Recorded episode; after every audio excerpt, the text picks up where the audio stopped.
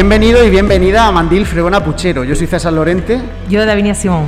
Y somos los presentadores, presentador, presentadora de este programa que nace desde la Asociación de Mujeres Francisca Cuellar de Lula del Río y que hoy por fin se ha trasladado, ha salido de ese estudio que tenemos en Olula y hemos, hemos llegado al pueblo de Alboz, que en, un primer momento, cuando este proyecto se pensó, cuando no había COVID ni se sabía lo que era el COVID, eh, este proyecto nació con la idea de ir a los pueblos, a, los pueblos de Almería y a los pueblos de Granada, a llevar el feminismo a las calles y a hablar sobre el mundo rural y en particular la, mujer rural.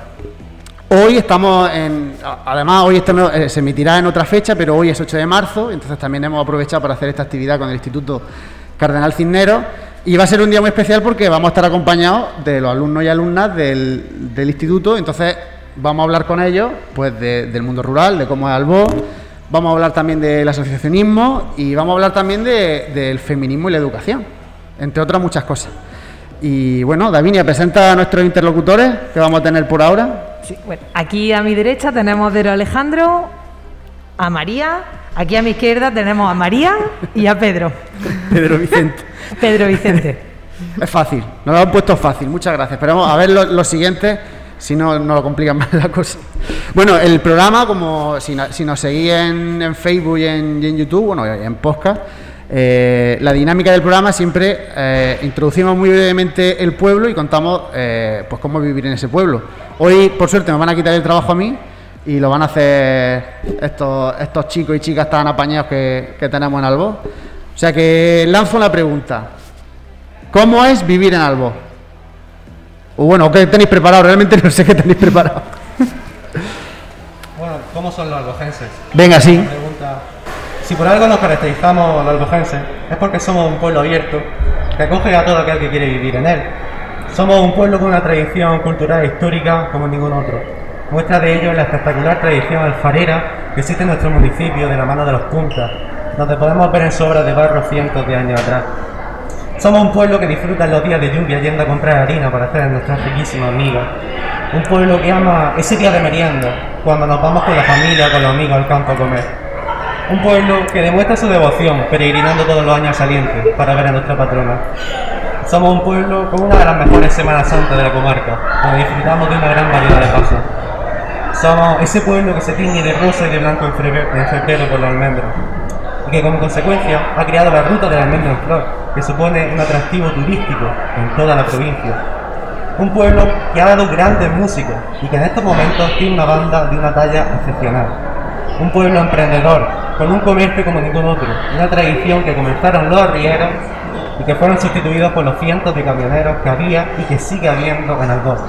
Y por si todo esto fuese poco, somos un pueblo al que le encanta la fiesta.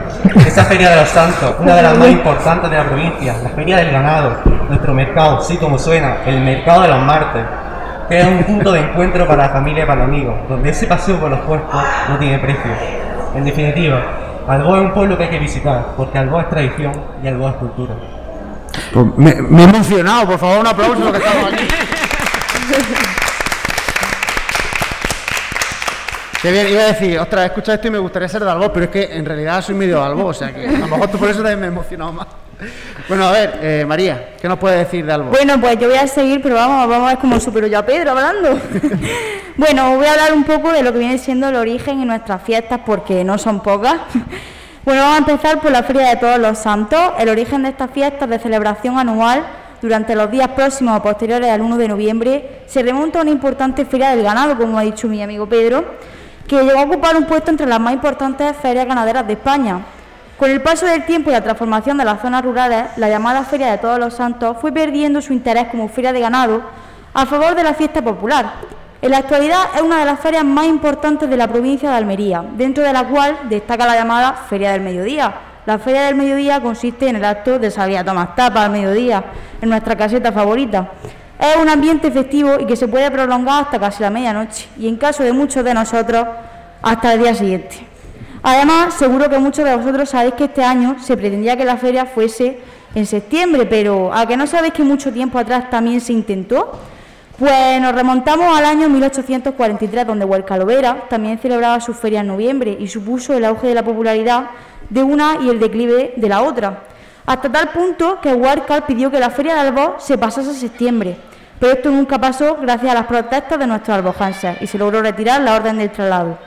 Ahora vamos a hablar un poco de nuestras fiestas de San Francisco. Son las fiestas más populares dedicadas por los vecinos de la Loma a su santo patrono. En torno a la Plaza de San Francisco se realizan diversos actos lúdicos como las entrañables verbenas y bailes. En la iglesia parroquial de la Concepción se celebra una solemne triduo que culmina con la concurrida procesión de San Francisco de Asís. Y bueno, luego tenemos la Semana Santa de Albor, que para muchos de nosotros es imprescindible, que bueno, por las circunstancias que hemos tenido, pues no se podría celebrar, pero tenemos, por ejemplo, los morados, los negros, los colorados y una que se ha añadido recientemente, que es la de la Pasión, que es una procesión preciosa que sale a las 12 y que termina a las 3 de la madrugada.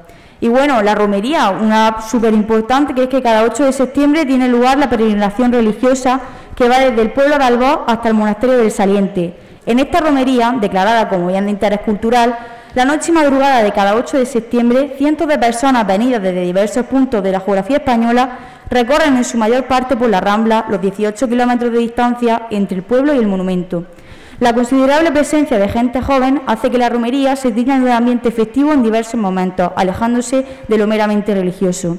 Además contamos con las fiestas de San Antonio, 24 horas de fútbol sala, ajedrez y rock, que son muy populares en nuestro municipio. Y antes de acabar con esta sesión de fiestas, que habréis podido comprobar que no son pocas, ¿cómo olvidarnos de una de nuestras tradiciones más bonitas de nuestro instituto, nuestro Festival de Santo Tomás, hecho cada año por alumnos de segundo de bachillerato, que suele ser en el mes de enero, donde gente de nuestro instituto hace diversas actividades como cantar, bailar, etcétera, en honor a Santo Tomás de Aquino. Y ya he finalizado mi... Un aplauso también para... Gracias. Eh, a, lo mejor, mm, claro, Davinia, que tú, porque yo sí soy, como he dicho, medio de aquí, pero tú sí puedes tener ese vínculo con lo que ha dicho María, porque, bueno, a las fiestas sí habrás venido. ¿En Albo o no? Sí. pero la verdad que hace ya muchos años, pero sí, sí que he venido en las de las ferias del mediodía, todo eso. Eh, he, llegado, he llegado a la de la noche y así. Y vuelta a empezar. Bueno, María, María 2. Sí. Bueno, pues en mi pueblo podemos encontrar absolutamente de todo. Alba es el pueblo donde casi toda la comarca viene a hacer sus compras. Contamos con una larga avenida en el centro del municipio con una gran variedad de tiendas. Esta es conocida como la Avenida Pío XII. Además de eso, los martes y sábados nuestro pueblo se llena de gente en las calles, ya que es el mercado semanal. El del martes ha sido durante años el más importante de la zona, al que acudía gente de diferentes puntos de la provincia. Actualmente también merece la pena verlo, es muy variopinto y alegre. En Albó, cuando llega la hora de comer, todos los bares y terrazas se llenan. Abundan los bares con mucha variedad de tapas, algunas típicas de Albó, como por ejemplo nuestras típicas migas, manjar de días lluviosos. Aparte de bares y restaurantes, hay unas espectaculares pastelerías con increíbles dulces típicos de la zona. Albó cuenta con diferentes parques y jardines. Uno de los más antiguos que, conservamos actualmente es el Parque Fufú aunque ha sido restaurado y ampliado. Nuestras dos grandes iglesias, con, importantes pinturas y bonitas para visitar, se encuentran abiertas diariamente donde podrás escuchar misa y disfrutar de las pinturas del autor local baños. Muy a menudo nuestra famosa e increíble banda de música da conciertos en diferentes lugares del pueblo y lleva sus sones por las calles de otras localidades en Semana Santa. Tenemos un maravilloso cine donde semanalmente se estrenan las últimas novedades de cine y a muy buen precio. Existe el Día del Despertador de la del espectador, donde las entradas las podemos encontrar casi a mitad de precio. Para los amantes de la antigüedad, el casco antiguo del pueblo se encuentra prácticamente intacto, donde podemos apreciar rasgos históricos y el paso de nuestros antepasados, bellas huellas arquitectónicas. Contamos con una gran biblioteca dotada de una diversidad de fondos, donde podrás leer allí tranquilamente o llevarte a casa sin problema. Una de las mejores épocas para visitar mi pueblo es en septiembre, cuando todos los albojenses salimos de romería el 7 de septiembre a las 12 de la noche para ir a ver la Virgen del, Saliente, que es la patrona conocida para nosotros como la Pequeñica. La comarca profesa una inmensa devoción a ella. Es la semana más bonita y especial para visitar mi pueblo. Muy bien, un aplauso María.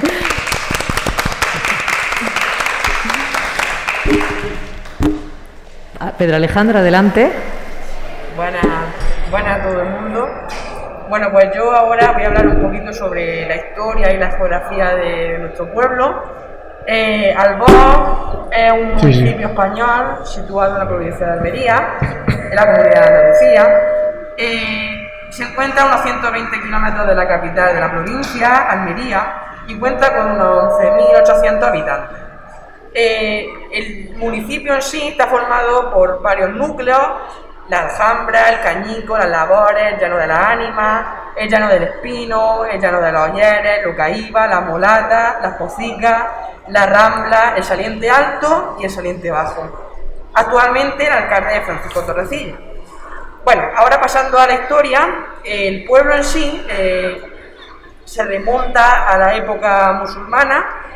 Eh, se conocen diversos vestigios en lo que es la zona del Valle de la Manzora, que procede del Neolítico. El nombre de Albó significa el bosque o la torre, dependiendo de las fuentes.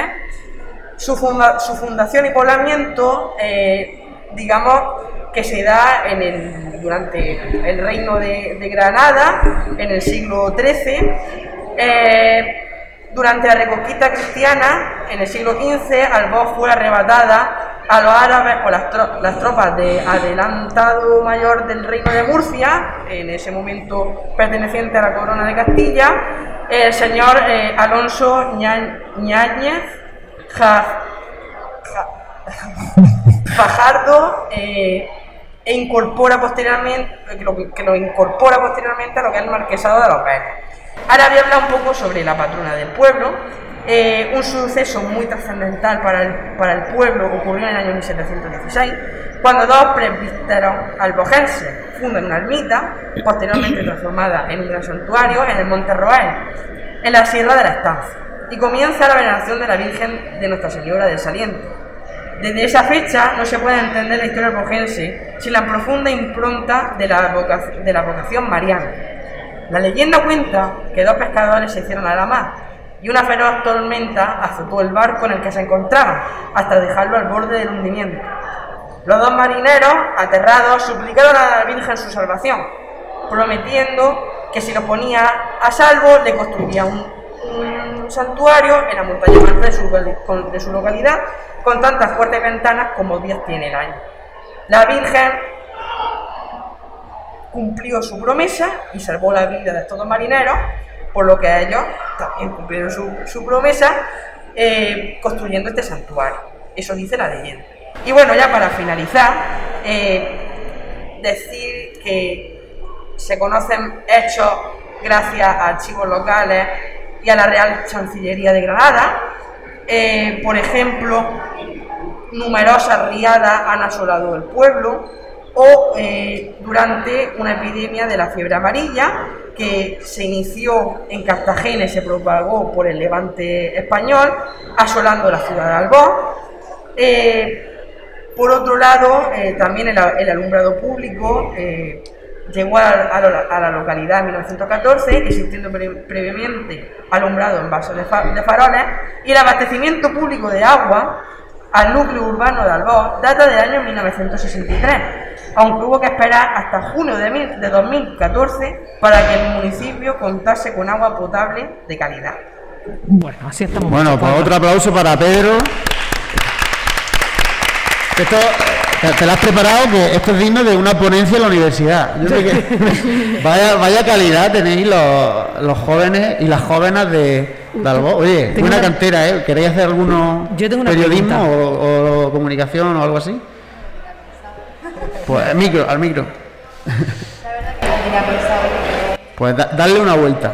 A mí me ha gustado mucho.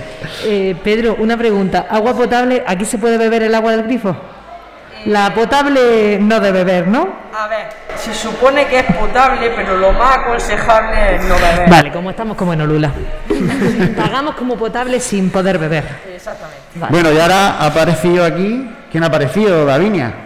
Bueno, nuestra super Pepi Juárez, que es la presidenta de la Asociación de Mujeres de aquí, Asociación de Mujeres de Fibromialgia de Albó, que contamos con tus aportaciones, ¿no? Hola, muy buenas. yo estoy encantada de compartir espacio con vosotros y estoy a vuestra disposición.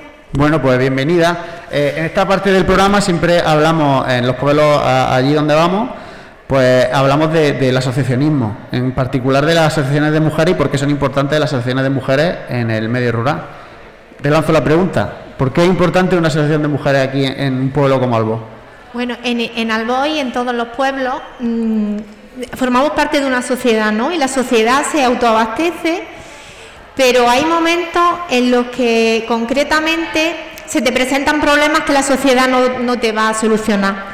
Entonces mm, te encuentras solo y en ese momento piensas que, que ese es un problema menor, pero que si lo unes a otros problemas, si tú buscas ayuda, si te asocias, si te unes, no es solo un problema menor en una sociedad, sino que vas convirtiendo esa soledad en, algo que te, que te acompaña, que te ayuda y que te puede llevar un poco más lejos. si, yo, le digo aquí a los compañeros y compañeras de la mesa que es una asociación de mujeres, ¿qué, ¿qué, idea tenéis vosotros de una asociación de mujeres? A ver, Pedro, por ejemplo, empieza tú. ¿Una asociación? de una asociación de mujeres un conjunto de, mujeres, ¿no? Que digamos que luchan por sus derechos y por la igualdad ante el hombre, ¿no? Ya está. La igualdad junto al hombre. junto, Pero me refiero, ¿qué, qué se ocurre? ¿Qué, imagen nos viene de, a ver, María? De mm, que no te veo. María. Yo, yo estoy de acuerdo con lo que ha dicho Pedro, un conjunto de mujeres que se apoyan entre ellas, que quieren lograr la igualdad con el, con el hombre y ya está. ¿Y vosotros por aquí? Yo sinceramente creo que nosotros tenemos mujeres no tienen por qué ser mujer. También puede haber hombres que estén ayudando a reclamar esos derechos que tienen las mujeres. ¿Y tú, María? Pues yo estoy con Pedro. Yo diría aparte que es también una asociación que ayuda a las mujeres a seguir adelante y apoyarse entre ellas mismas, por sentir que nunca se rindan. Además, como digo, también estoy de acuerdo en que pueden participar hombres por luchar entre esta desigualdad que existe hoy en día. Sí, está claro, en algo, Pepi? Está, está muy claro que, que, la sociedad la componemos todos y que los problemas no son solo de las mujeres. Eh, estamos en un centro educativo, el futuro de, la igualdad está en los centros educativos, pasa por aquí y desde aquí es de donde se gesta lo que va a ser mm, el, paso que cada día se da más adelante hacia la igualdad y se da desde la educación y se da desde el centro educativo. Ellos están en la edad perfecta porque existe la rebeldía, que la rebeldía productiva significa que no te vas a conformar con, con lo que viene de atrás y luego está la evolución de que sabemos que hay mujeres que históricamente han luchado por salir adelante por sacar, por querer estar al mismo nivel que el hombre y, y esa igualdad se consigue cuando implica a todos los sectores de la sociedad.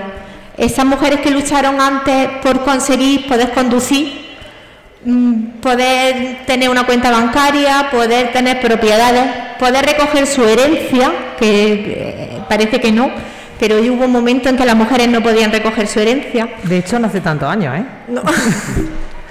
¿Qué actividades hacéis? Porque a lo mejor la gente tiene asociado a, la, asociación de mujeres, ¿no? Pues la, comida o la cena del 8M, ¿no? Que se suele hacer siempre la comida de mujeres, pero ¿qué actividades hacéis vosotros?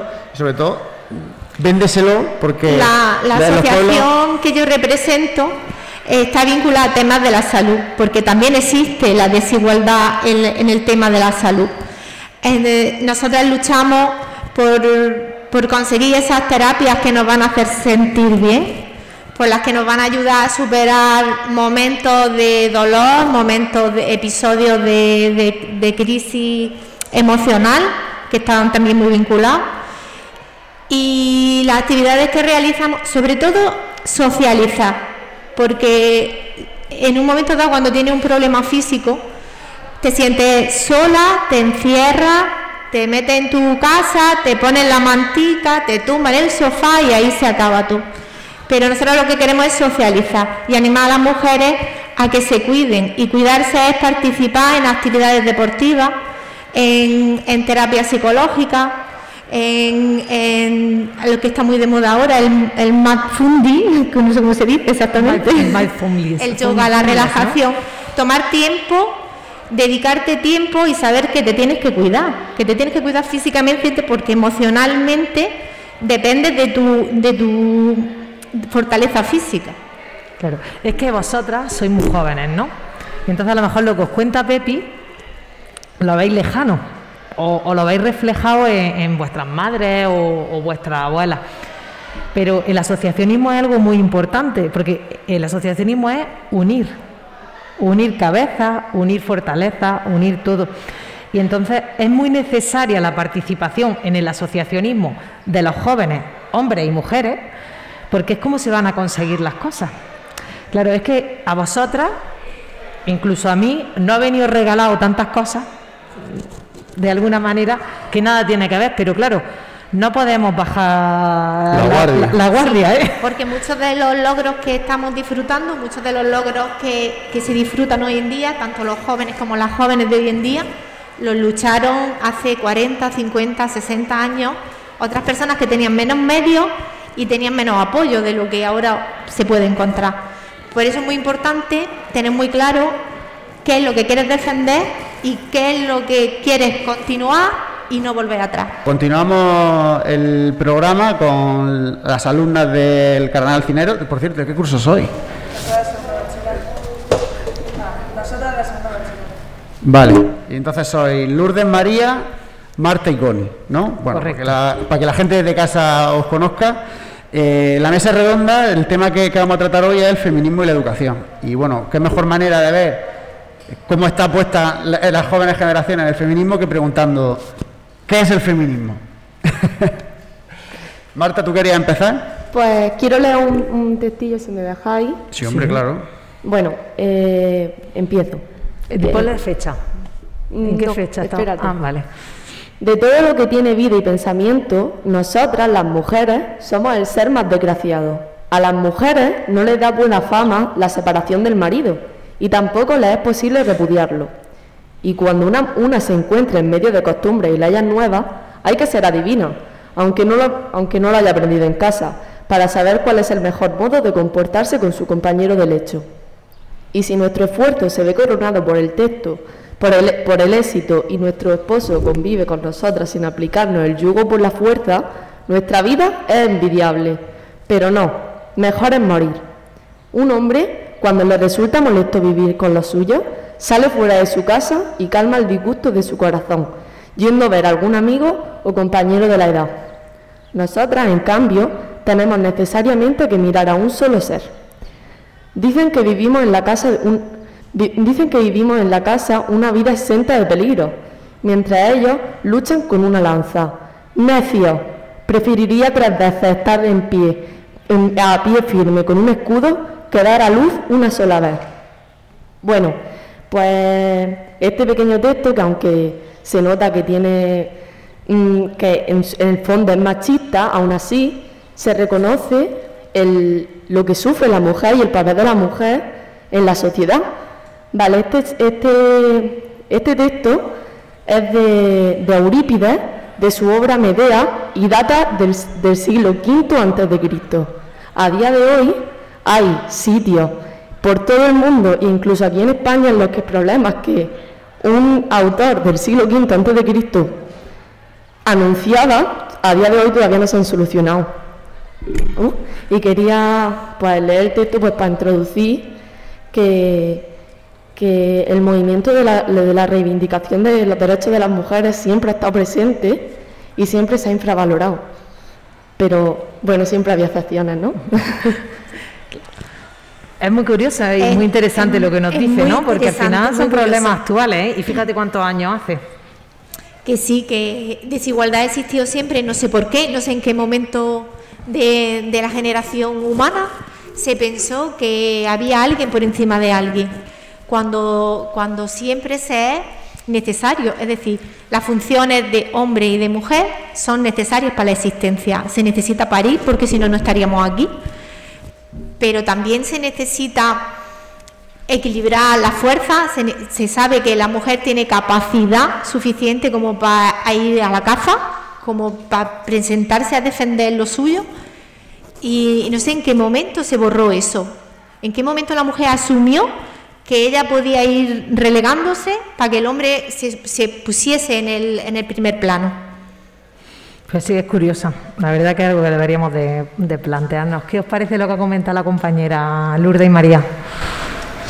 Pues sí, pues, es, curioso eso de, Eurípides que ha mencionado, eh, que resulta que va a griego y a latín como yo. y Eurípides, pues mira, hace poco nos examinamos de Eurípides en griego y si te da a pensar que con los siglos que han pasado desde ese escritor griego, del drama griego, eh, pues todavía hay desigualdad, siglos y siglos después, y no sé, si da para pensar. Nos estamos yendo a tantos siglos, ¿no? Pero bueno, tampoco nos podemos ir muy lejos. Aquí una pregunta que quería hacer yo es si vosotras veis diferencia entre vuestra generación y la generación de vuestras madres y vuestras abuelas, en la forma de relacionado con el feminismo y el, machismo. Eh, pues sí, mi abuela, por ejemplo. pégate un poquito más al micro. Mi abuela, por ejemplo, tiene una mente más cerrada. Por ejemplo, yo a la hora de salir, pues no le hace gracia, que vaya con, con cierta ropa o le molesta que no ayude a recoger la mesa. Pues ciertas cosas pues marcan la diferencia a diferencia de mi madre, que pues sí me da más libertad, entonces con respecto a mi madre no noto esa diferencia, pero con mi abuela sí. María, por ejemplo, ¿tú, tú, qué ves? ¿Qué percepción tienes? Bueno, la generación, no, solo tu madre o tu abuela particularmente, sino las personas de, esa edad también, las mujeres de esa edad. Sí, sí, sí, yo me pasa mm, prácticamente lo mismo que a Connie. Yo, mm, hombre, mi abuela eh, tiene la mente eh, como la gente de su época, pero también tengo que decir que dentro de eso es una persona como que dentro de, la, dentro de, de los parámetros de, su, de sus generaciones eh, tiene la mente más abierta, un poco más, no tanto tampoco. Eh, ella, yo, yo imagino que, que, esa mente tan abierta, tan abierta, Sí, bueno, para, para nosotros lo normal, pero para esas mujeres era en su época tener mente abierta, claro. Tan, abierta dentro de sus márgenes eh, se debe a que ella tuvo que hacerse tuvo que hacerse cargo de una familia muy numerosa. Ella jamás ha quedado en su casa mm, limpiando y barriendo porque ella necesitaba de comer a muchísimas pocas, se ha ido al campo, ha ido a Francia a la vendimia, ha ido a todos lados, está trabajando para poder mm, llevar, sacar adelante a su familia. Mm, y entonces, por ese, por ese, en ese aspecto sí que es verdad que yo noto que no tiene una mente tan cerrada, pero también es muy obvio que debido a las circunstancias en las que ella se crió y todo, pues sí que es verdad que a lo mejor voy con una camiseta un poco más corta de lo normal y yo eso a mí me parece mm, totalmente normal, pero a lo mejor ella sí que, sí que es verdad que se le nota como que ve mucha carne expuesta. Y si mi madre, pues, mm, no tiene la mente tan cerrada como muchas, muchas de las personas que tienen más o menos su pero sí que es verdad que, que, hombre, se ha criado en una familia donde eso ella la ha vivido. Ella, su, su, su padre era el que, en, el, el, que llevaba la mayor parte del dinero a la casa. Y entonces, pues, quieras que no, está influenciada por ese por esa crianza que ella ha tenido, pero sí que es verdad que su mente es mucho más abierta. Bueno, han sido 15 siglos, pero eh, eh, o sea, estamos en un momento privilegiado, por así decirlo, porque estamos en el, en el momento de cambio más radical, ¿no? Porque fijaos que son tres generaciones y, y llevábamos 15 siglos sin que nada cambiase muy evidentemente, y ya ahora de tu abuela o vuestra abuela es un mundo a, a vosotras. Marta, ¿tú cómo percibes ese cambio?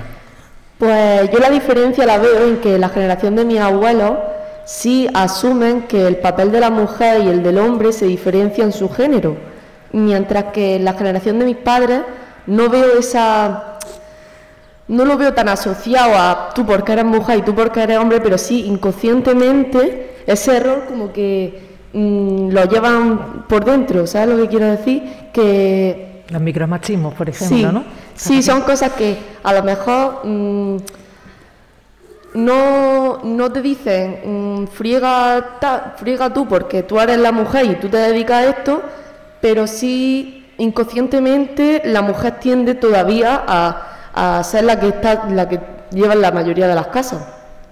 injustamente. Que se levanta ella sola a quitar la mesa y no da lugar a que su marido o su hijo lo hagan. Es algo que llevamos, pero es una cuestión de educación. Es como decía María, que su abuela, eh, aún así teniendo que haber sido la, cabeza de familia y teniendo que haber tirado de la familia y habiéndose expuesto a todo tipo de, trabajo y ser ella la que, la que fuese la fuerte, sí existe el tema educación y hoy que estamos en un centro educativo, pues hay que darle un punto ahí. Porque la religión nos cohibe y la educación tradicional también nos cohibe. Entonces, abrirse a, una educación más integral, a una educación más, equitativa, hace que se vayan borrando esas diferencias entre cómo se educa un hombre y cómo se educa una mujer.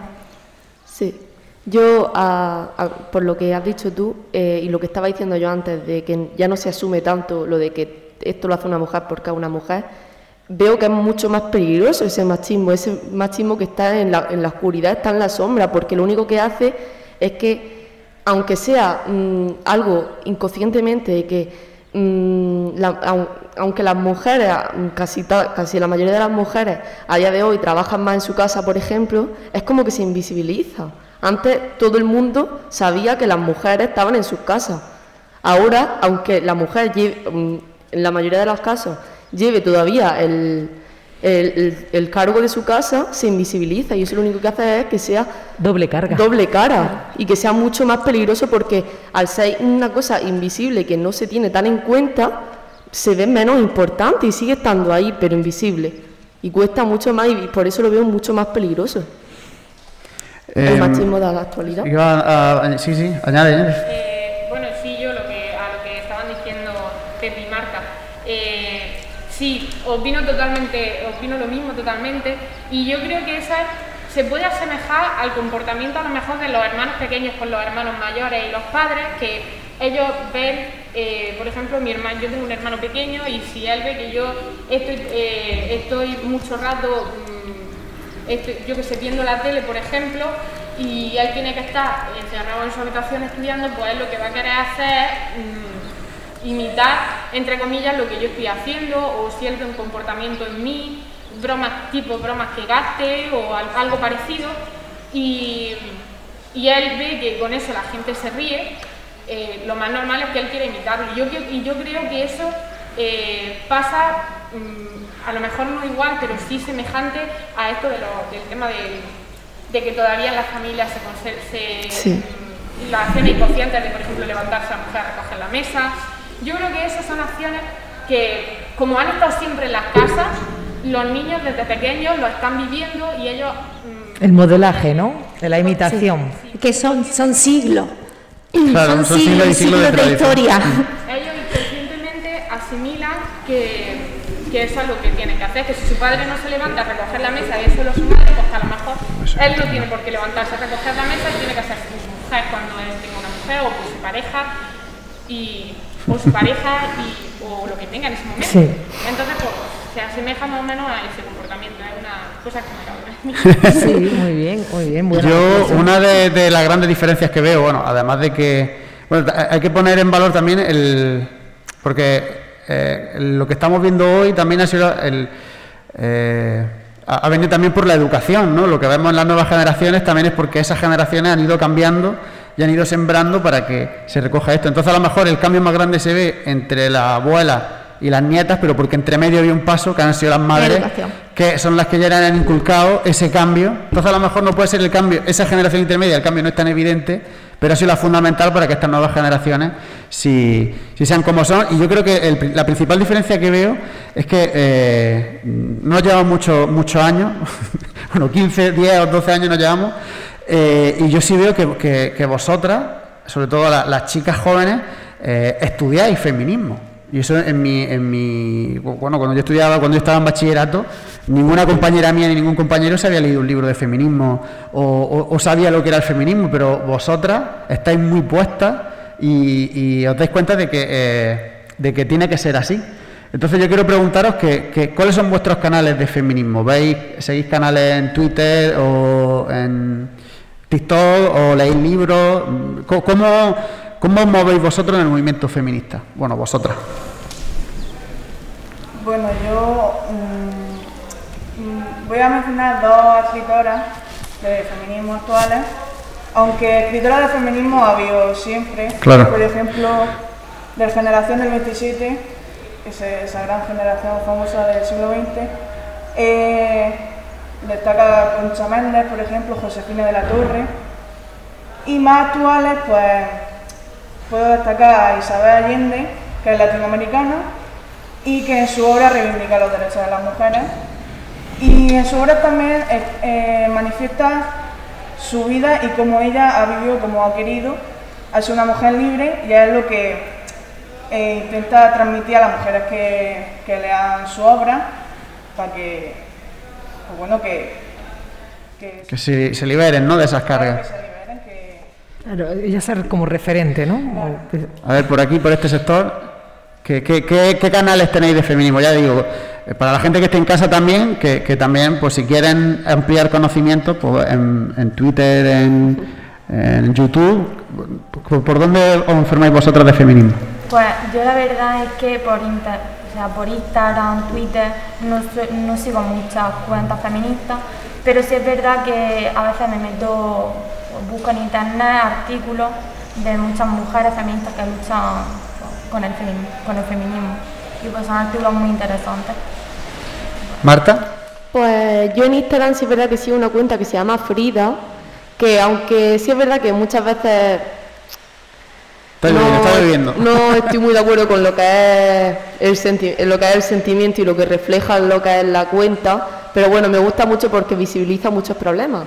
Eh, mm, le hacen como entrevistas a a, a, mujeres y está súper bien porque informan de muchos problemas que, al igual que otras cosas, están invisibilizados. Pero sí es verdad que lo que es el conocimiento y la reflexión, no busco ni, me, ni leo mm, escritoras como han dicho ellas, sino que yo misma, bajo mi reflexión y mi, han sido las conclusiones a las que yo he llegado. Muy bien, Marta, me ha encantado una cosa que ha dicho. Y ha dicho eh, sigo una cuenta que no estoy de acuerdo con todo, por lo menos ya está fomentando la actitud crítica. O sea, ya saber qué queremos, qué no queremos, no dejarnos llevar, que es muy importante, porque en estos tiempos que corren es muy difícil, ¿eh? porque al final los medios de comunicación nos dirigen nuestros pensamientos. ¿eh? María, para terminar ya. No se puede negar que las redes sociales pues, es una cosa que es el pan de cada día, por así decirlo, toda la gente pues está pasamos, si nos ponemos a echar cuenta, podemos prácticamente decir que un cuarto del tiempo de nuestra vida lo, echamos, lo invertimos en las redes sociales. Eh, hay muchas cuentas de este tipo, más grandes, más pequeñas, gente que no se conoce, no sé, hay muchas cuentas que no se conoce la gente que está detrás de ellas. Por ejemplo, hay una chica que ha escrito varios libros también, que se llama Señorita Baby, no se sabe quién es, pero sí eh, tuve mucho contenido relacionado con el tema del feminismo y tal, y como ha dicho Marta, es verdad que no se puede estar de acuerdo en todo, pero aunque nos duela admitirlo, nos duela mm, porque, hombre, son muchos años de costumbres y muchos años de, gente que nos ha estado inculcando cosas, y aunque nos duela admitirlo, muchas de esas cosas son verdad. Así que sí, la, mayoría de la información que recogemos viene de, de las redes sociales y de los libros, como ha comentado Bueno, pero está muy bien. O sea, ya que aunque tengáis una actitud crítica, yo eh, con eso ya, pues ya podemos irnos, César. Pues sí, eh, no sé si habéis dado cuenta que ahora vosotras también sois, formáis parte de eso. Y de lo que habéis dicho, alguien lo verá en casa y también le hará pensar. O sea que ahora también formáis parte de ese contenido en redes sociales sobre feminismo. Muchas gracias, chicas, seguir así y el programa continúa. Seguimos con Ni Una Más.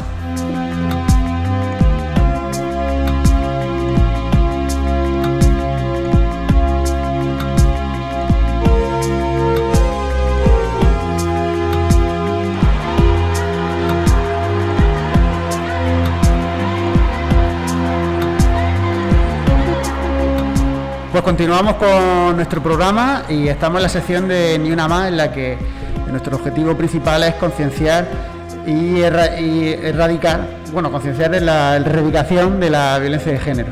Nos acompañan Reme y nos acompaña, ay, perdón, que se me ha ido. ¿Tu nombre? Alba. Alba. Y también Alonso Parra, que es policía local aquí en, en Albó y es el encargado de, llevar el biogen. uno de ellos, tengo uno de ellos. Una compañera. Esta, sección queremos dedicarla eh, en especial en eso, porque si yo os pregunto a vosotras qué es el Biogen, ¿sabéis lo que es? Es un programa que ayuda a las víctimas de violencia de género, ¿no? ¿Es porque me has escuchado antes? Pues Alonso, ¿se acerca o no? Sí, se acerca, se acerca, se acerca bastante. En realidad es un, software, un programa informático a nivel nacional que nos ayuda a llevar y a valorar eh, el seguimiento a las víctimas de violencia de género. Eh, es a nivel nacional, mm, aunque no todas las, las comunidades lo tienen, pero la mayoría en España sí lo tiene. Creo que Cataluña y País Vasco no son los únicos que faltan. los pueblos se van adhiriendo, si ellos quieren, no es algo obligatorio, ¿no? No, no es obligatorio. Esto se, solicita, se solicita a través de su delegación y, y si tiene los medios técnicos y, lo, y os interesa y Claro, es que también se requiere un equipo de personas para poder llevar seguimiento, o sea que no es fácil. Si no tienes los medios, porque esto requiere prácticamente 24 horas. Estás siempre, una vez que te comprometes, tienes que llevar seguimiento y eres responsable de ese seguimiento. Por lo cual, no todos los pueblos, sobre todo los chicos, tienen la, posibilidad de, de, En este caso, Albó está adherido junto a otros municipios también cercanos, pero hoy que nos encontramos en Albó. Cuando hablamos de seguimiento, Alonso, ¿a qué te refieres? Esto es un sistema informático ¿no? que te detecta y te dice, aquí hay una mujer que es víctima de violencia, o también te detecta, digamos, lo que es el agresor. ¿Cómo...? Eh, no, te, comento. El, sistema nosotros lo, lo, lo implementamos. nosotros metemos los datos a través de una denuncia. Una vez ya que ha habido una denuncia, entonces eh, la víctima y el agresor forman parte ya del, en el programa. Y el programa, el Biogen, lo que nos ayuda es, a través de unos cuestionarios que tenemos que rellenar cada vez que introducimos los, los, datos de, estas personas, de las víctimas, pues nos ayuda a, a valorar ese riesgo que corre la víctima. Hay cuatro niveles, el programa valora cuatro niveles de riesgo está el no apreciado, que es el más bajo, luego está el bajo, medio, alto y el extremo. Dependiendo el, grado de, de valoración, pues lleva un seguimiento u otro, con una característica de otra. Conocíais, no, no lo conocíais, ¿no? No, pero aquí la compañera muy bien Lo, conoce, que me ha dejado sorprendida porque eh, normalmente no, no, se conoce. No, hemos conocido, no, no hemos conocido, no es popular, no sale en la tele mucho. Entonces, a, vosotros, ¿para qué os sirve? O sea, ¿qué efecto tiene mm, real? Cuando, cuando, si alguna vez lo tienes que utilizar, eh, ¿qué, es lo que provee? Sí, bueno, nosotros los consultamos prácticamente a diario.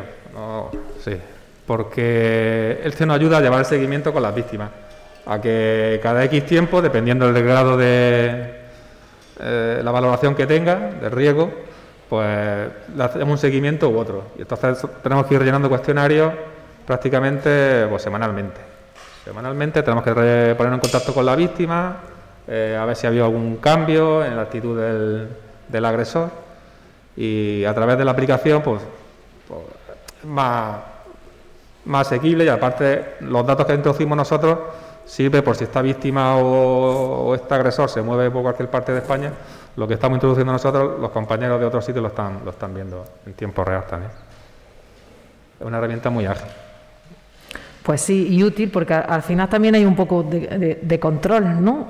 O sea, me refiero, eh, mm, útil en el sentido de, poder controlar un poco la situación o las cosas que tú tienes en tu municipio, porque es que es mucho más fácil, digo yo, o entiendo yo, de actuar porque al final tienes algo de donde tirar y donde ver, ¿no? Tiene la herramienta, tiene la herramienta que gracias a esa herramienta pues te lo facilita todo, facilita todo, porque en el momento que metas un dato, porque ahora, ahora menos porque estamos en pandemia, pero hay mucho movimiento de, personas por, causas de trabajo, por simplemente, yo qué sé, una víctima en Madrid se separa de su pareja y se viene a vivir porque, porque sea de Albó, sus padres aquí de Albó, pues esos datos, ese trabajo ya está hecho. O sea, nosotros nos pasarían la ficha aquí al BOI y desde el seguiríamos llevando el seguimiento, entrevistándonos con esas personas, se vería todo el trabajo que se ha hecho detrás, todo lo que ha pasado y, y una herramienta bastante, bastante útil. Bastante útil, nos viene muy bien. Sí, porque si te para a valorar eh, una llamada de auxilio, por ejemplo, si tienes el trabajo de antemano, el historial de violencia en ese momento, pues puedes actuar más rápidamente, creo, o puedes actuar de una forma más incisiva, más directa. Claro, claro. A través de, las preguntas estas que nos, que nos hace cada vez que le hacemos un cuestionario a, la víctima, el, programa te dice el, las pautas que tienes que seguir con esa víctima. Te, está avisando, informando. Hombre, el criterio de, la gente también se tiene en cuenta, lógicamente. Pero a través de eso lo que hacemos es que todos llevan las mismas pautas con esta, con esta, con esta víctima. Entonces, pues si es una que tenga riesgo, que, sale con riesgo alto, pues siempre vamos a estar más encima que de una que, que no sale que no ha apreciado, por ejemplo, que es el nivel más bajo. Con esa víctima, pues sí, seguimos en contacto con ella, pero no es tan estrecho o no es tan constante como con. ¿Y se hace el seguimiento también al agresor? Mm, del agresor no. El agresor, se, se podría llevar también, pero en este caso nosotros nosotros como policía local, eh, los casos que llevamos son no apreciados o bajos. Pero no eh, tenéis información de si, por ejemplo... Tenemos información del agresor, de si, tenemos de si esa persona se está acercando, si esa persona está haciendo pautas que no son las... Pero siempre a través de la víctima. siempre a través de la víctima. No, no, solemos llamar al agresor, a no ser que tengamos que comunicarle algo, lógicamente. Pero normalmente siempre la fuente es la, la víctima. Entonces se puede hacer o bien por teléfono o entrevistándonos con ella, pues ya depende la situación de la víctima, pues tampoco queremos ser muy porque hay, hay víctimas que no les gusta tanto que esté encima o que presione. Sí, bueno, hay actuaciones que... no las puede llevar a cabo hasta que no se produzca un... ¿Cómo, perdona? Que digo que, hay actuaciones que tú no puedes ir preventivo al 100%, porque igual está invadiendo el derecho de otra persona y tal. Claro, lo que les cuesta más a las víctimas, por la experiencia que tenemos, es dar el primer paso. El primer paso es el que más le cuesta, porque siempre pues no, tienen muy claro si, son víctimas o no son víctimas. Porque muchas son, no siempre la violencia física, la psicológica también, que es prácticamente la que más se, se, da.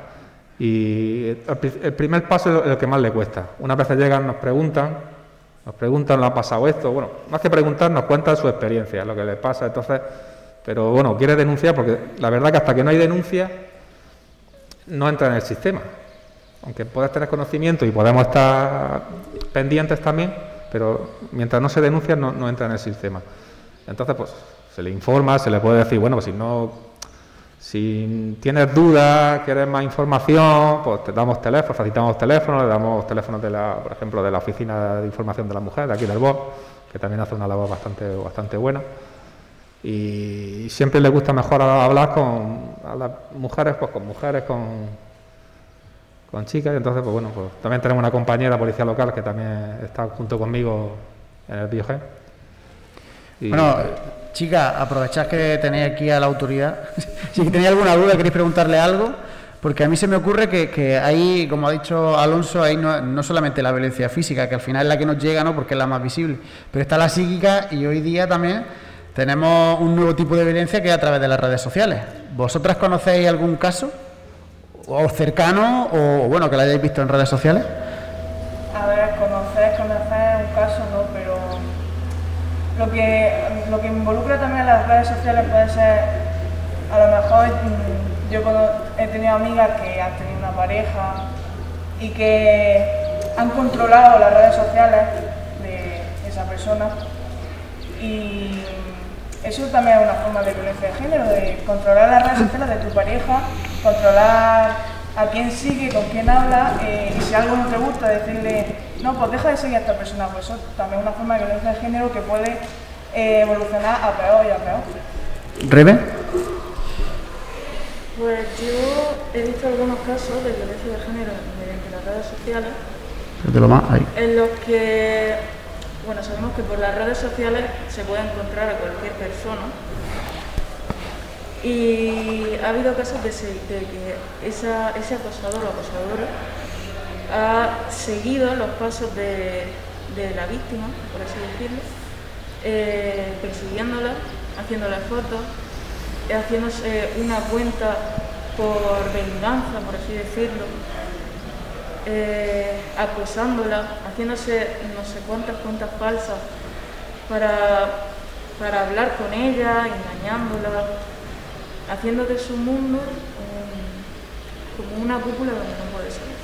Madre mía. ¿Alba? Pues tiene razón.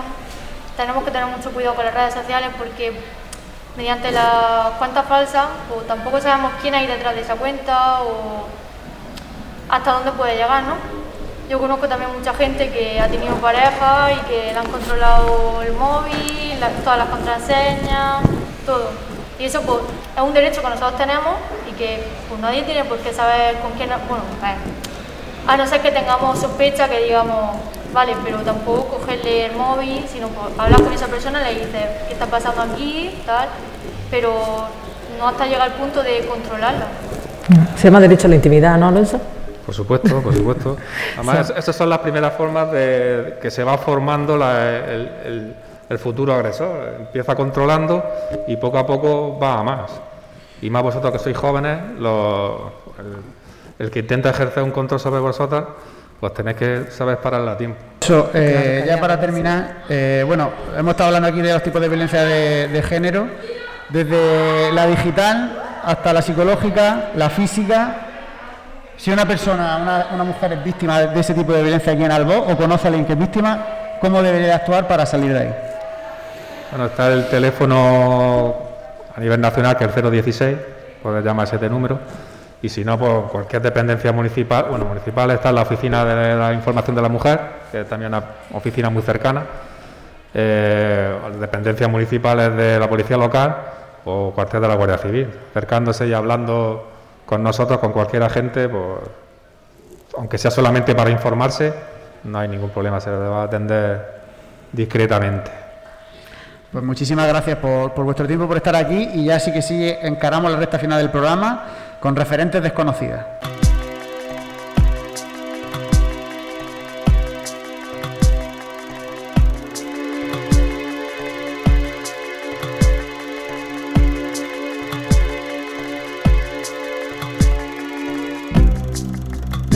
Final, referentes desconocidas. A ver, ¿qué referentes desconocidas encontramos en Alboz? Cuéntanos, Pedro Vicente. Mira, yo por ejemplo he elegido una mujer que aunque no nació en Alboz, nació en un pueblo de Burgos, sí vivió la mayor parte de su vida aquí, más de 40 años, y su labor fue al pueblo de Alboz. Por lo tanto, creo que aquí se puede aplicar el refrán de que uno no es de donde nace, sino que de donde pase. Pues bien, esta mujer es Sor Emilia Peña, que nació, como digo, en el Fuenteurial del Tozo en Burgos, allá por junio del 32. Fue la hija menor de dos hermanos y allí se preparó para entrar en la congregación de las Hijas de la Caridad. Y su primer destino ya fue Albo. Aquí vino alrededor del año 56, donde permaneció hasta que se cerró el Colegio de la Milagrosa en el año 96. Es decir, estuvo 40 años en Albo. Finalmente se trasladó a Almería y acabaría residiendo en Málaga. Si por algo tenemos que destacar a esta mujer es porque, además de su inestimable ayuda hacia los más desfavorecidos, debemos recordar que las hermanas de la caridad hicieron voto de pobreza.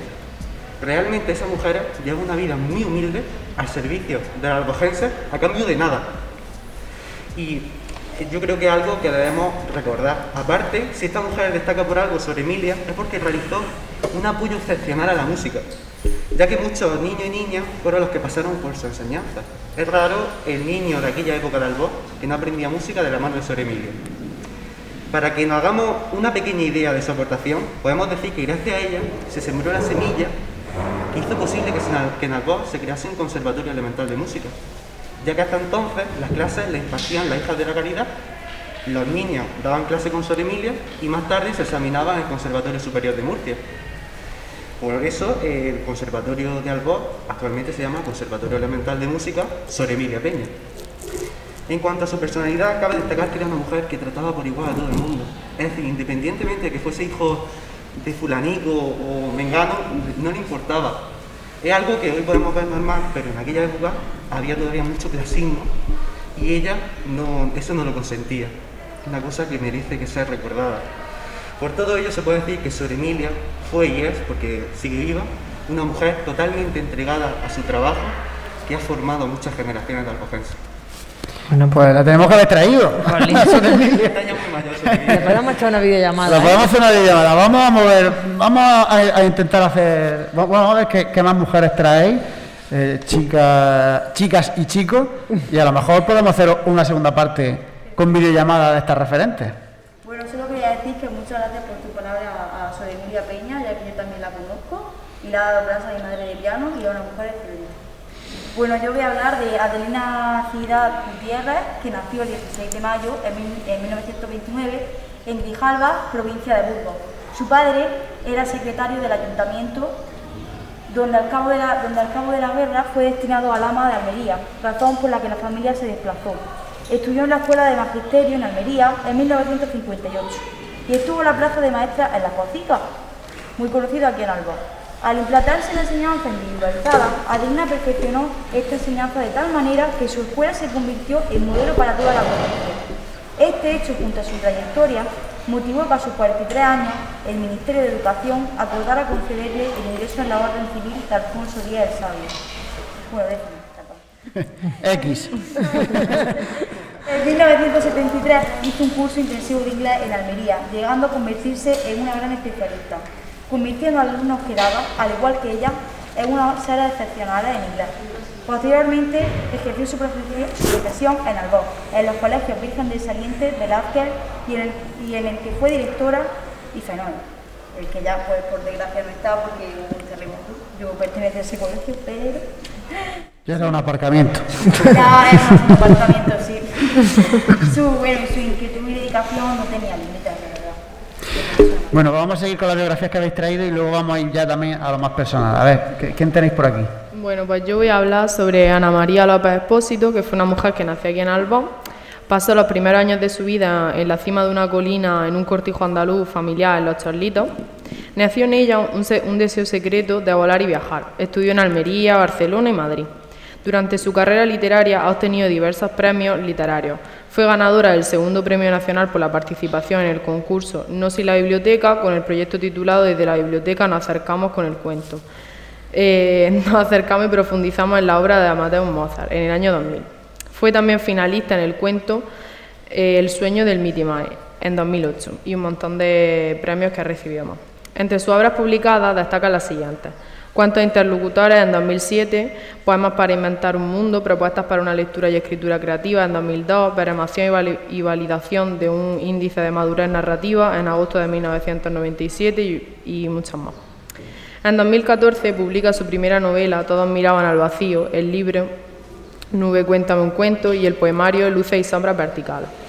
Ha escrito artículos para revistas La Loma de Albós, Feria de Todos los Santos, etc. Y ha participado en las ferias del libro de Lisboa y Madrid en 2016 y 2017. Ha realizado numerosas entrevistas para radio y televisión.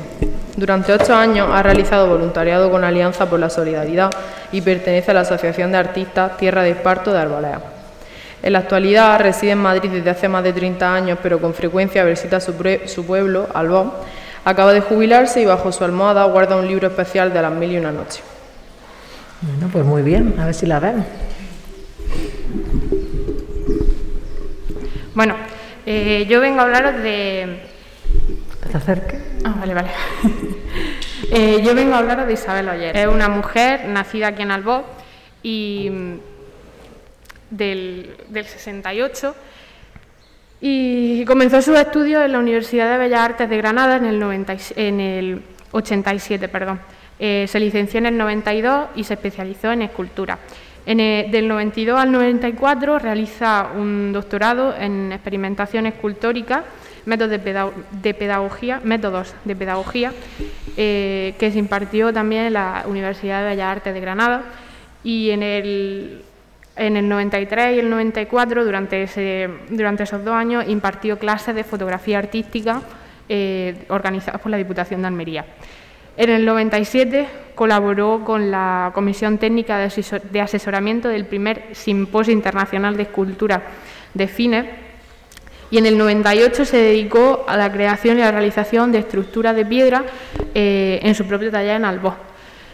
A partir del 2001 comenzó, a partir del 2001 comenzó a, impartir clases en, eh, para la secundaria. De hecho, mm, hace unos años estuve aquí en este centro dando clases. Yo, por desgracia, pues yo por ese entonces ya no daba eh, educación artística, o sea que no tuve el placer de tratar con ella directamente, pero sí que es verdad que mm, todo el mundo habla maravillas de ella. Eh, y bueno, pues aparte de eso, pues ha realizado desde el 89 hasta el 2008 prácticamente, ha estado realizando perdón, desde el 2000, desde 1989 hasta el 2013 ha estado realizando exposiciones por todas partes y, y ha ganado muchos premios y reconocimientos como eh, el segundo premio en el trofeo del Faro de Motril en Granada y en 2003 la reconocieron eh, como mujer trabajadora con la inauguración de su monumento la bienvenida, de que está aquí en Albó. Y, bueno, y poco más que decir de esta, de esta mujer ilustre de aquí, de nuestro pueblo. Mírala, que dio clase aquí en este mismo instituto donde estamos. Pepi, ¿qué mujer referente nos, nos puedes hablar tú? Yo creo Para que ti, ¿quién es tu mujer referente? Todas las mujeres que llevamos a la espalda son referentes, porque unas nos enseñan a vivir y otras nos ayudan a sobrevivir. Y no sé, no, sabría decirte ahora mismo en el mundo de, la cultura, de, la educación. No, no, yo eh, diría tu madre.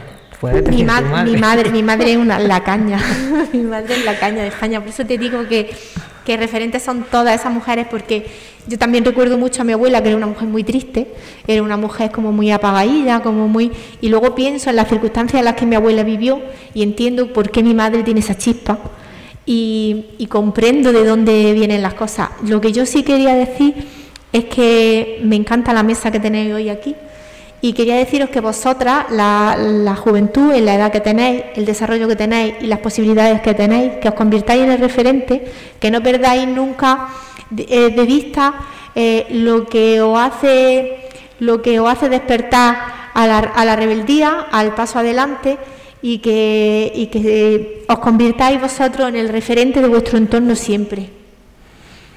Qué importante eso, ¿eh? Lo que ha dicho, que llevarlo para casa. María, por ejemplo, tú nos has contado antes la historia de tu abuela, ¿no? O sea, que esa también es un referente. Son pequeñas historias familiares, pero que al fin y al cabo son mujeres que sacan adelante la familia, ¿no? Eh, ¿Os se viene a vosotros eh, a la mente una figura así? Bueno, vuestras madres, abuelas, bisabuelas. Claro, mi madre para mi madre es la mayor referente a la que seguir porque mi madre siempre me ha dicho que no es lo más importante lo inteligente que tú seas en la vida, sino los valores que tú tengas. Tú en la vida vas a lograr lo que tú quieras ser solamente por tus valores. La inteligencia sí te define, sí, pero si tú quieres llegar a lo más alto, lo, más importante nunca va a ser la inteligencia, sino lo que tú te propongas y los valores que tú tengas hacia los demás, porque siempre me ha dicho mi madre que me preocupe por los estudios, que, yo haga lo que yo quiera y lo que yo vea conveniente y nunca me ha puesto unos límites de decir tienes que sacar estas notas o que esfuérzate lo más. mi madre nunca me ha dicho nada de lo que tengo que hacer en mi vida siempre me ha enseñado a tener unos valores, una cierta educación a la que seguir y le estoy muy agradecida por ello, porque dice que lo que más lejos nos va a llegar en la vida va a ser eso, tener una educación y unos valores que seguir. Y por eso estoy muy orgullosa de ello. Te dedicamos esas palabras. ¿Cómo se llama tu madre? Ana Belén Navarro, Ana Belén Navarro Jiménez. Ana Belén Navarro Jiménez. Ojo, ojo, que no ha dicho poca cosa tu hija, ¿eh? Me emocionado hasta yo, pues no me quiero imaginar tú. Yo quiero traérmela ya, a ver que me explique toda la palabra. Pedro, ¿quién, ¿quién se te viene a ti a, la mente? Pues a mí se me viene a la mente una hermana de mi tatarabuela, que se llama María del Carmen García Sánchez, que para mí es una mujer muy fuerte para la época, que ella fue una de las mujeres que propusieron llevar la república, los derechos de las mujeres, y que tras la guerra civil eh, ella sufrió muchísimo, la llevaron a la cárcel, la pasearon desnuda por el pueblo, le hicieron tragar aceite de resino, en fin, unas barbaridades. Y cuando volvió, supo perdonar, vivió en su cortijo como pudo la mujer, una mujer muy triste, como ha dicho, y es que hay que entender las circunstancias. Y para mí es una gran referente, la verdad. ¿Cómo se llamaba? María del Carmen García Sánchez. Pues está aquí en su memoria y en todas esas mujeres también que después de la guerra civil no solo sufrían el ser del otro bando, sino que eran también mujeres entonces era del bando perdedor y mujer. Y, le pasaron. Y encima ella mataron a su marido, su marido lo fusilaron porque era comunista y, tuvo que vivir pues, de la caridad de su hermana. Así que esas mujeres que en la sombra también y, con unas adversidades grandísimas, porque es que era, estaban mal miradas por, por ser de, otro bando y fíjate, pues aquí tenemos a las generaciones posteriores. Por aquí, ¿quién, quién acordáis? Bueno, pues para mí una mujer que la que, que es un referente para mí es mi abuela, que se llama Carmen y ha sido una mujer que siempre ha luchado por su familia, una mujer trabajadora y lo sigue haciendo y ha dado siempre todo por nosotros y lo, mm, no sé. Claro, porque quizás es difícil, ¿no? A lo mejor muchas veces vemos a, a la abuela, eh, eso a lo, a lo, menos yo lo percibo, a la abuela, a la, incluso a las madres, dicen, madre mía, ¿cómo pueden hacer tantas cosas? Yo no soy capaz de hacer tantas cosas. Que luego puede decir un secreto, al final es que lo hacéis. la vida lo va poniendo. otra. Eh, el ser humano estira más de lo que nos pensamos, pues luego ya pues, omitimos otras cosas, quitamos tiempo a otras cosas. Bueno, pues yo antes de terminar quiero aprovechar que, como he dicho, yo soy 50% albojense, y yo quiero acordarme de mi bisabuela, de mi abuela de mi madre, que son todas albojenses y que son unas referentes totales. Mi madre, de hecho, me tuvo muy joven y yo sido alumno de este centro porque mi madre estaba embarazada de mí aquí cuando estaba en bachillerato. O sea que mi madre, pues, mi, mayor referente, pues fíjate, tan joven tener aquí a este chaval. y bueno, pues un saludo para ella, que lo son todo para mí. Y muchísimas gracias, chicos y chicas, por, este rato tan apañado. Me voy con muy, buen sabor de boca. Ya no solo por lo que hemos hablado, que, que ha estado muy chulo, sino porque veo el talento que tenéis, que eso es esperanzador, ver a gente tan joven que tiene talento, porque el mundo va a ser vuestro de aquí a nada el mundo va a ser vuestro y reconforta muchas veces cuando ves en redes sociales y las noticias que te, eh, te, inundan con noticias negativas y de que no hay esperanza en la humanidad, pues estos raticos me demuestran que sí hay esperanza porque con chicos y chicas como vosotros, pues y podemos... eres de nuestra Pepi. hombre, claro, claro, por supuesto, eso ya está, por supuesto. Eh, muchísimas gracias. Eh, yo lanzo por aquí, continuad con esto porque se os da muy bien. de verdad, me ha encantado escucharos. Tenéis un talento, eso es una cosa que es natural y yo creo que lo tenéis. Y hoy día es muy fácil coger una cámara y comunicar y podéis empezar así contando cosas cercanas. Y quién sabe si el día de mañana pues, os podéis estar dedicando a esto y llevando al voz como bandera. Así que último momento para alegatos finales. ¿Queréis decir algo? ¿Saludar a alguien? Pepi, o no? creo que que ha quedado claro que en Albo hay mucha buena gente sí, sí. y que hay que visitar Albo porque Albo es gloria bendita. Claro, claro, claro. me, ha hecho, me ha hecho mucha gracia porque yo, lo que has dicho del, mercado es que yo una expresión que eh, mar, ¿qué día es martes? Mercado en Albo. Además que se, que se dice en, la, en, el valle. Yo lo he escuchado en muchos sitios, en muchos sitios de, de por allí por Lula, por Tíjola se dice lo de Marte en Mercanalbo. ¿En dónde no pueden encontrar César? Ah, bueno, algunos legatos finales, ya que nos vamos, ¿no? Pues bueno, pues como digo siempre, eh, no sabemos cómo habéis llegado a ver este episodio. Entendemos que a lo mejor lo habéis visto por la página del Ayuntamiento de, de Albó, o por la página de la asociación vuestra, o por la página del instituto. Y como digo, pues somos un, proyecto, un programa en el que eh, estamos visitando 30 pueblos y estamos hablando de estos temas. O sea que si os ha interesado lo que hemos hablado aquí, pues también podéis ver lo que hemos hablado en otros pueblos. Si buscáis en YouTube y en Facebook Mandil Fregona Puchero o en Evox y en Spotify Mandil Fregona Puchero para escucharnos en formato podcast. Eh, ahí encontraréis pues donde ya hemos estado y si nos seguís pues podréis estar atentos a los próximos pueblos porque a lo mejor el próximo programa es en vuestro pueblo. O sea que eso, eh, permaneced atentos y nos vemos en el próximo programa. Un saludo.